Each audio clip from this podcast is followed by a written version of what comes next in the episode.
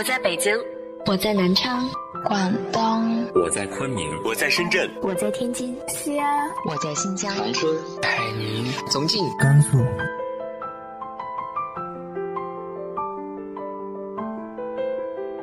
这里是 FM 幺八零八四，昨天的你的现在的未来，我是主播背着吉他的蝙蝠女侠。无论你在哪儿，这里都有我的温暖等你。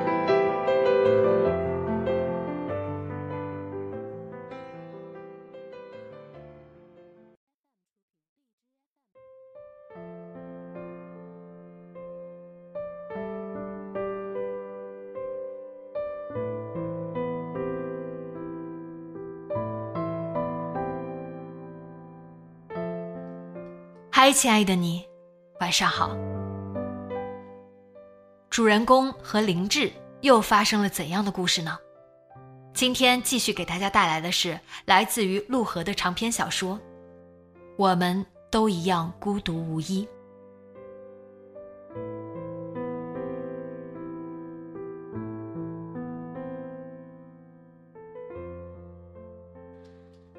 然而，一起住的第三个月。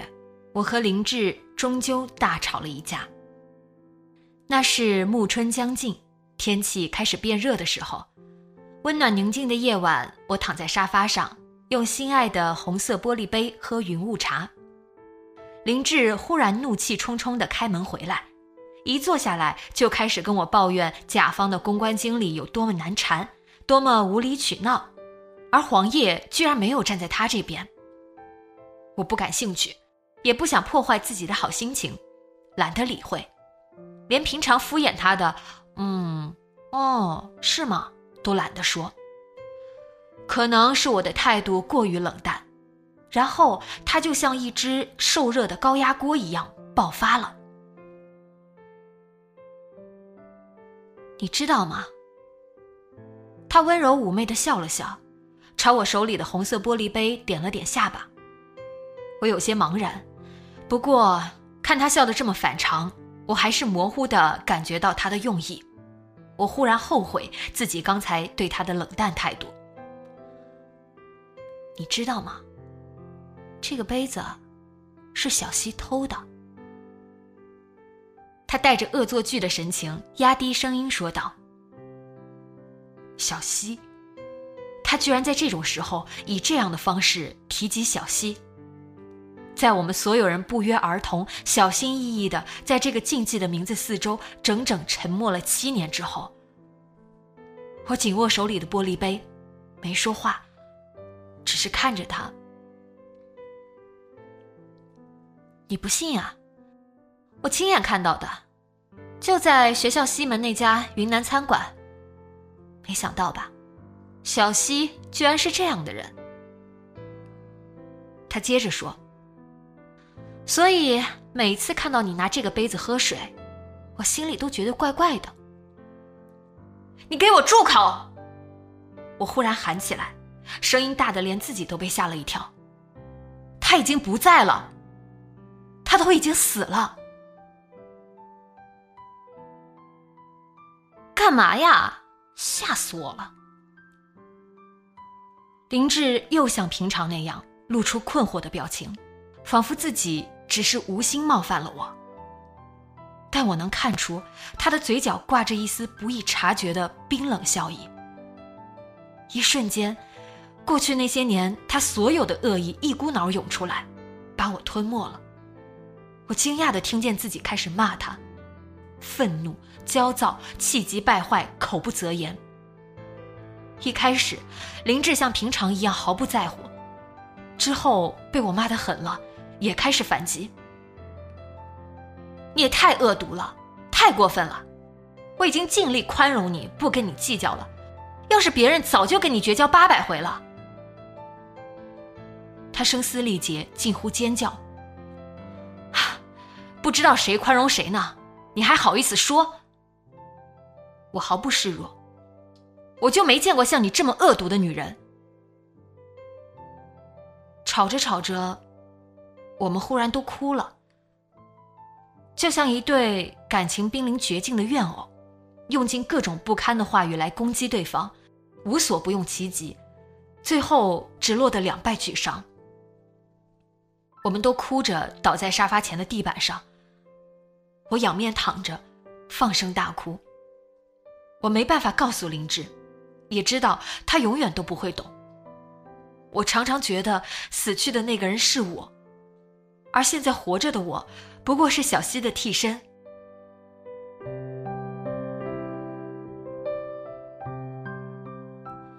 从大一到大三，每次去学校西门那家云南餐馆吃饭，妍希都会开玩笑说想偷走一个玻璃杯。那是红色有机玻璃做的杯子，形状有点像啤酒杯，个头略微小一点，杯身带有水滴般的波点，挺漂亮的，但也很常见，实在算不上什么诱人的物件。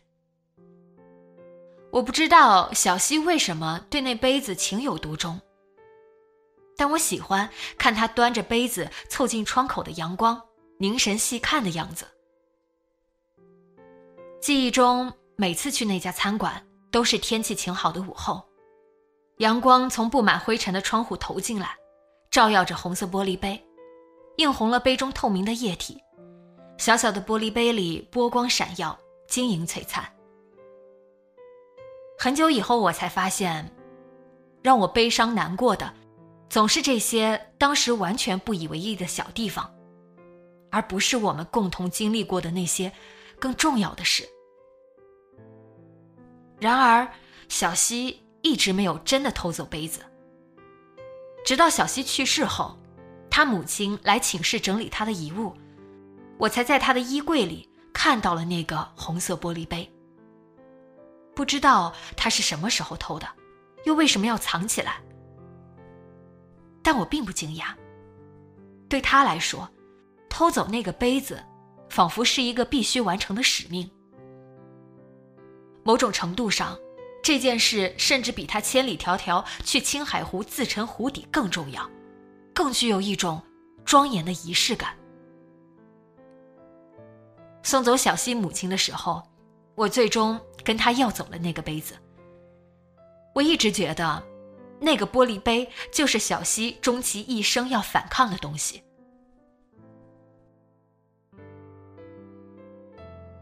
妍希从来不是那种招人喜欢的女孩。即便她在青海湖自杀后，记者来学校采访的时候，周围的同学也不愿对她表现出丝毫的宽容和好感。第一次见到他的时候，我对他也没有好感。大一开学那天，我拖着行李箱推开寝室的门时，他正坐在上铺削一个白兰瓜，穿着帆布鞋的双脚在床沿晃啊晃，一个美的近乎炫目、让人不敢多看的女孩，有一双目光过于裸露的眼睛。看到我，他停下来，静静看着我。目光冷淡，略带警惕。我向他打招呼，简单介绍了自己。他只说了自己的名字，就低头继续削手里的白兰瓜。他的淡漠让我有些拘谨，我没再说话，默默擦了桌子和衣柜，打开行李箱整理东西。忽然听他叫了我一声，转头看见他双腿一荡，纵身从上铺跳了下来。我吓了一跳，他却稳稳地落在地板上，接着原地一转，动作轻盈优美，如同表演单杠的体操运动员。要不要吃？可甜了。他举起小刀对着我，一把像瑞士军刀那样的多功能折叠刀，刀尖上戳着一片薄薄的白兰瓜。我愣了愣，他靠近一步，把刀子凑到我面前。呃，不要了，谢谢啊。我窘迫地说。他略显失望，咬下那片白兰瓜，津津有味地吃了。收起刀子的时候，他瞥了一眼刀刃，皱了皱眉，接着把刀子凑到嘴边，伸出舌头舔去刀子上沾着的果汁。粉嫩的舌头卷过寒光闪烁的刀刃，看得我心惊胆战。好甜啊！他舔了舔嘴唇，冲我咧嘴一笑，露出嘴角的梨窝，很美，很动人，同时也令我畏惧。可能是他最初给我的印象太强烈，太有侵略性。一开始我总是有意无意的跟他保持距离，直到一个月后，我们才真正熟悉起来。一个周六晚上，我在熄灯后偷偷起床，趁着楼下铁门上锁前溜出宿舍楼，像高中时那样，一个人走出学校，漫无目的的沿着深夜的马路往前走。越走越远。经过地铁站旁边的天桥时，我遇到了小西。他坐在天桥的台阶顶端，正在抽烟。我不知道他会抽烟，此前也从未见过他抽烟。深夜偶遇，我们俩都有点尴尬，仿佛窥见了彼此的隐私。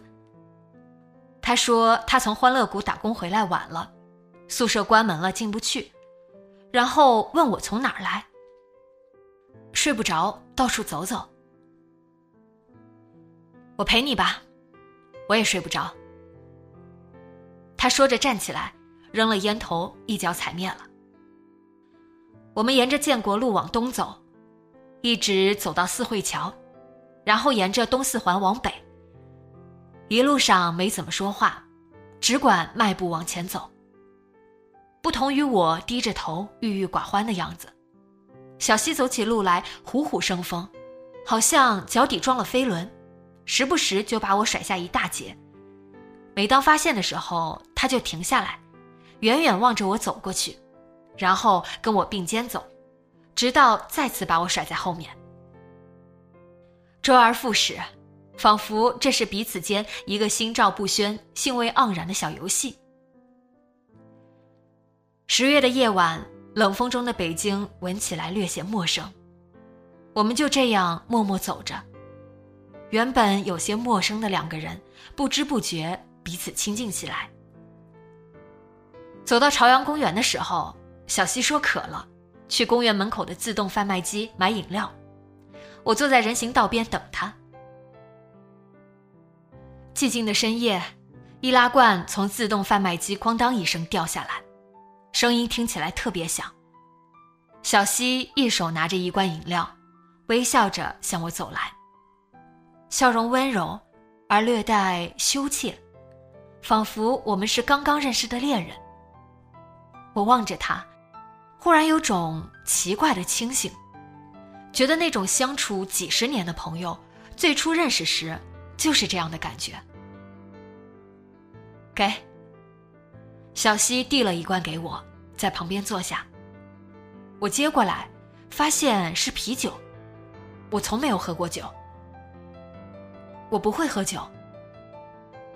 那就试试呗。小西说着，砰的打开自己那罐，白色泡沫丝丝的喷涌出来，顺着易拉罐流下来。他喝了一大口，然后满足的扬起下巴，呼出一口气。好喝，冰的刚刚好，不信你试试。我打开啤酒喝了一口，冰冷的液体让我打了个冷战，味道怪怪的，但有种特别的清冽。我又喝了一口，很快适应了这种味道。味道不错吧？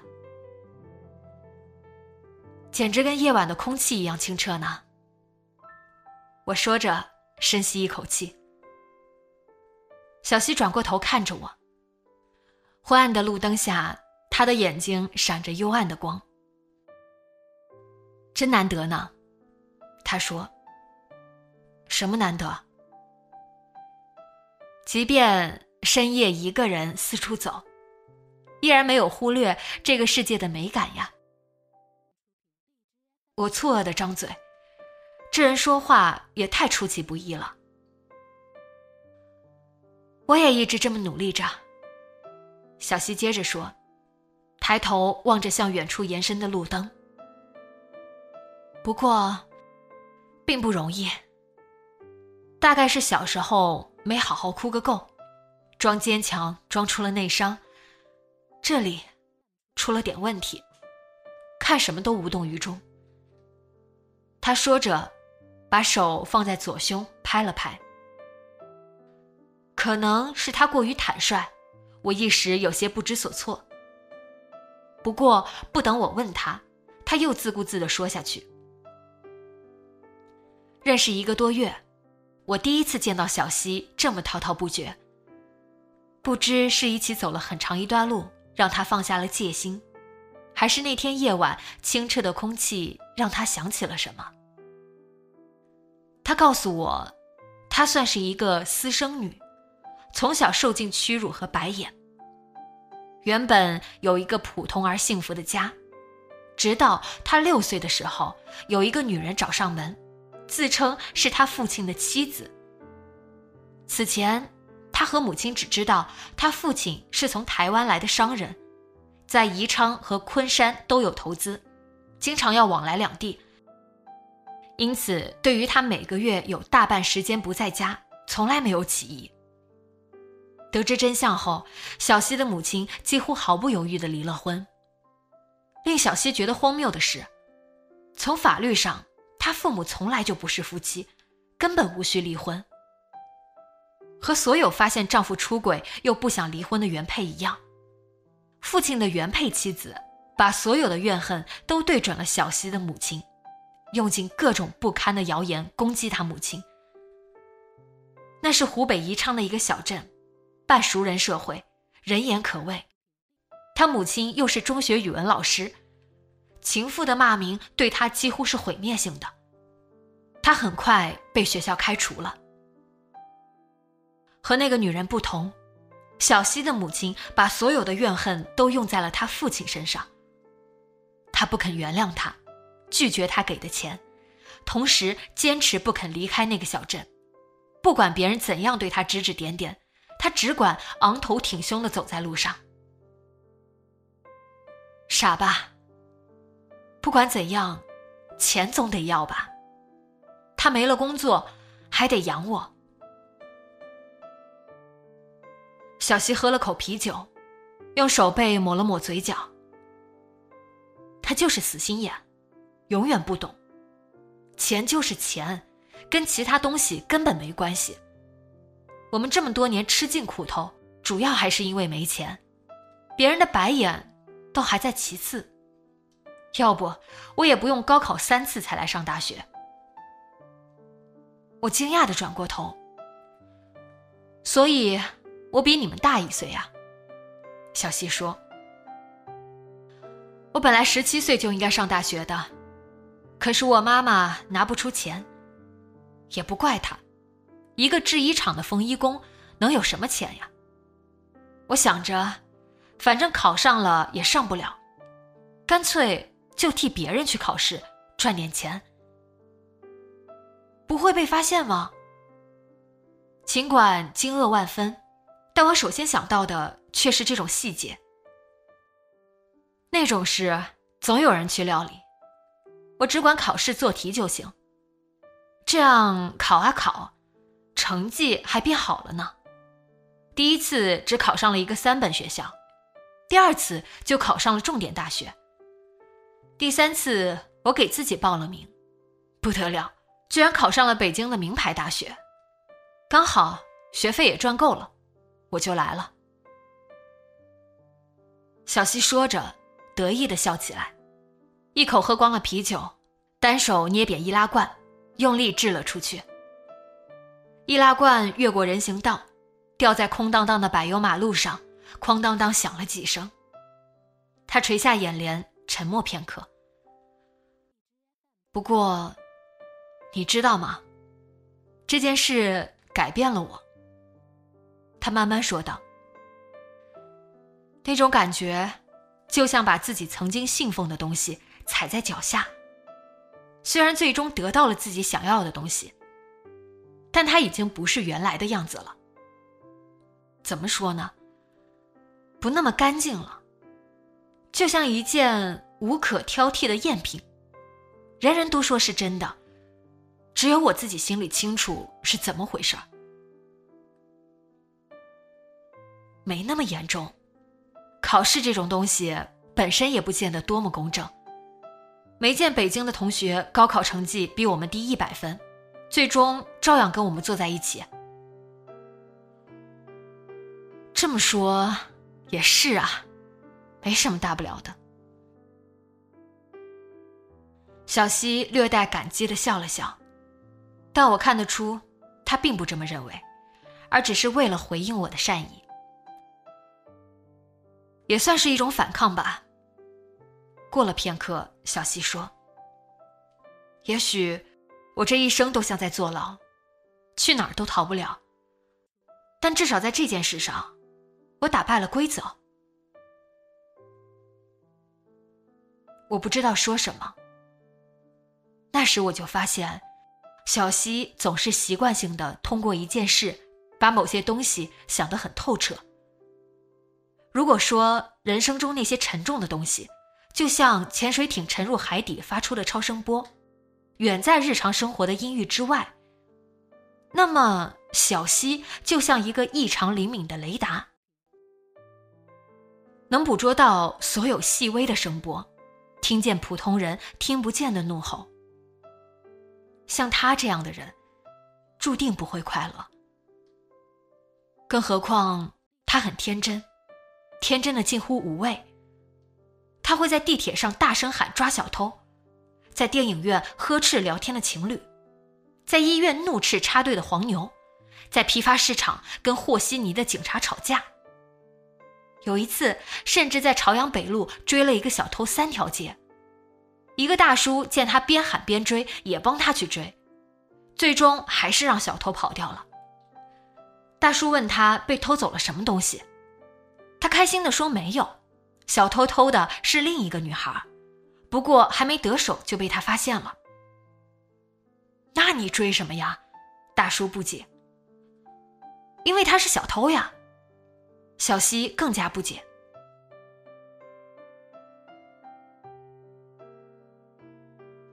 然而，这个世界一直都让人失望。过于天真的后果，就是无可救药的愤世嫉俗。他不能忍受哪怕最低限度的虚伪，他会在林志大谈保护鲨鱼、座头鲸、流浪猫的时候，追问他为什么从未怜悯在校门口乞讨的残疾老人。如果林志说动物和人是平等的，他会接着说泥鳅和座头鲸也是平等的，直到林志哑口无言为止。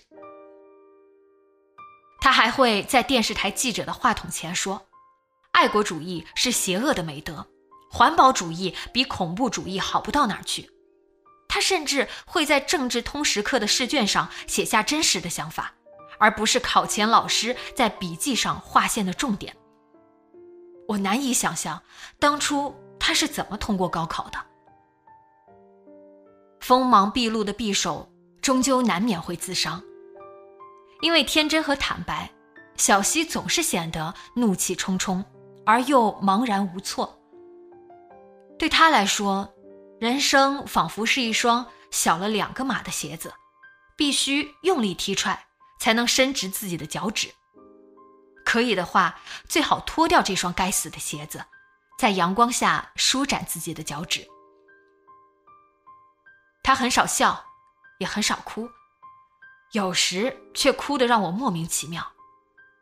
比如看到一个小孩把困在车窗里的飞蛾放走，看到一个疯疯癫癫的女人对路人露出迷茫温柔的笑容，或者看到一个老太太用奶瓶给趴在推车上的残疾小狗喂水，仿佛任何形式的真诚和柔弱都会让他流泪。他喜欢所有柔软的、宁静的、清澈的东西，而这个世界坚硬、嘈杂、浑浊，像一阵狂风抽打着他。我知道，他能听见我听不见的无声吼叫，感觉到这个世界澎湃的敌意。他和这个世界，就像两辆重型卡车在午夜寂静的街头飞速相撞。粉身碎骨的，只能是他。最终，在一个秋天的夜晚，他走进了漆黑的青海湖，走进了自己一直在下雨的内心，再也没有走出来。那个杯子还没去偷呢。小溪抬起头，迎风吸一口气，闭上眼睛。秋日的阳光落在他的脸上，他露出微笑，看起来无忧无虑的。那是大三刚开学的一个周末傍晚，我们从网球场出来，路过通惠河，像平常一样坐在河堤上闲聊发呆。那也是我最后一次跟小溪一起坐在那里。你就放过那个杯子吧，我笑着说。世界这么大，你就不能惦记点别的？小溪缓缓摇了摇头，接着有些不好意思的笑起来。那一年的夏天特别漫长，仿佛没有尽头。已经是九月底，天气依旧很热，但傍晚的阳光已经有种难以描述的微酸味道，照在河堤上，就像一层薄薄的灰尘。河边悬铃木树叶反射的阳光也有些暗淡，仿佛是对夏天的一种无声告别。那天。小溪穿着一件褐色亚麻长裙，长长的裙摆被风吹得很高，不时拂过我伸出的裸露小腿上，痒痒的，很惬意。我和小溪默然坐在那里，望着夕阳下闪闪发亮的河水，就那样坐了很久很久。风那么大，阳光那么安静，时间。辽阔空旷，漫无边际。我忽然觉得，我们会永远这样年轻，永远这样无忧无虑。那种感觉对我来说，就像终于找到了某种解药。哪天，等我们老了，七老八十走不动了，我们也像这样，一起坐在这里，看着河水。吹着风吧，小溪说，语气忧伤。我才不要活那么老，要是丑的连镜子都不敢照，我宁可早点死掉。就你矫情，小溪毫不客气的说。我看变化不会太大，反正现在你也没漂亮到哪去。我哈哈大笑。享受着他久违的犀利。哎，哪天还是去把那个杯子偷回来？小西嬉笑着说，像一个故意惹人生气的小孩。我看你是疯了。是啊，我常常会认真的想象自己偷走那个杯子，然后得意洋洋的走在路上的样子，好像一个猎人。捕获了一头狮子，是不是很疯狂、很好笑？简直了！你让我说什么好？小溪点点头，目光暗淡下来。小旭，有时候我会想象自己忽然疯狂的样子，想象的越多，越真实。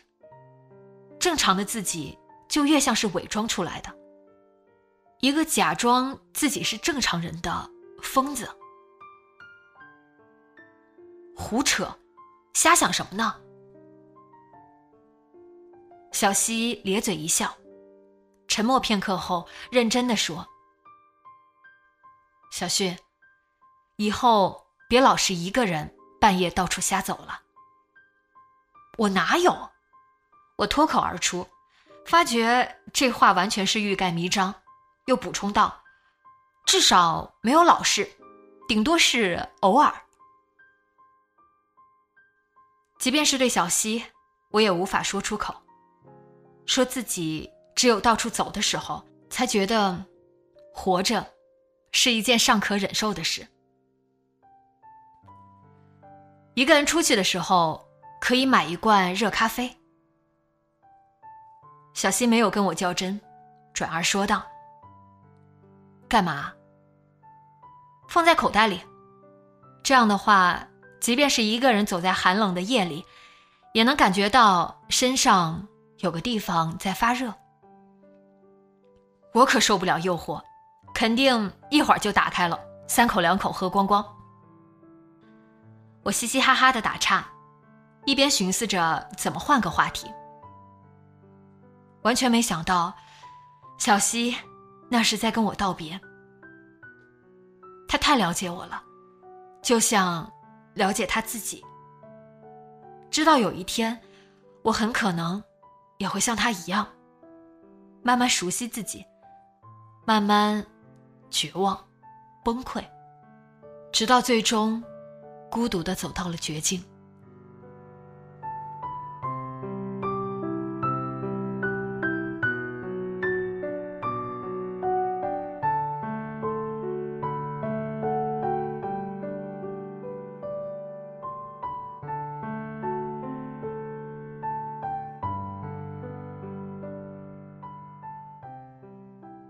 是如何慢慢了解自己，又和自己去和解的呢？直接在节目下方留言分享给我吧。今天的节目就到这里，今晚做个好梦，晚安。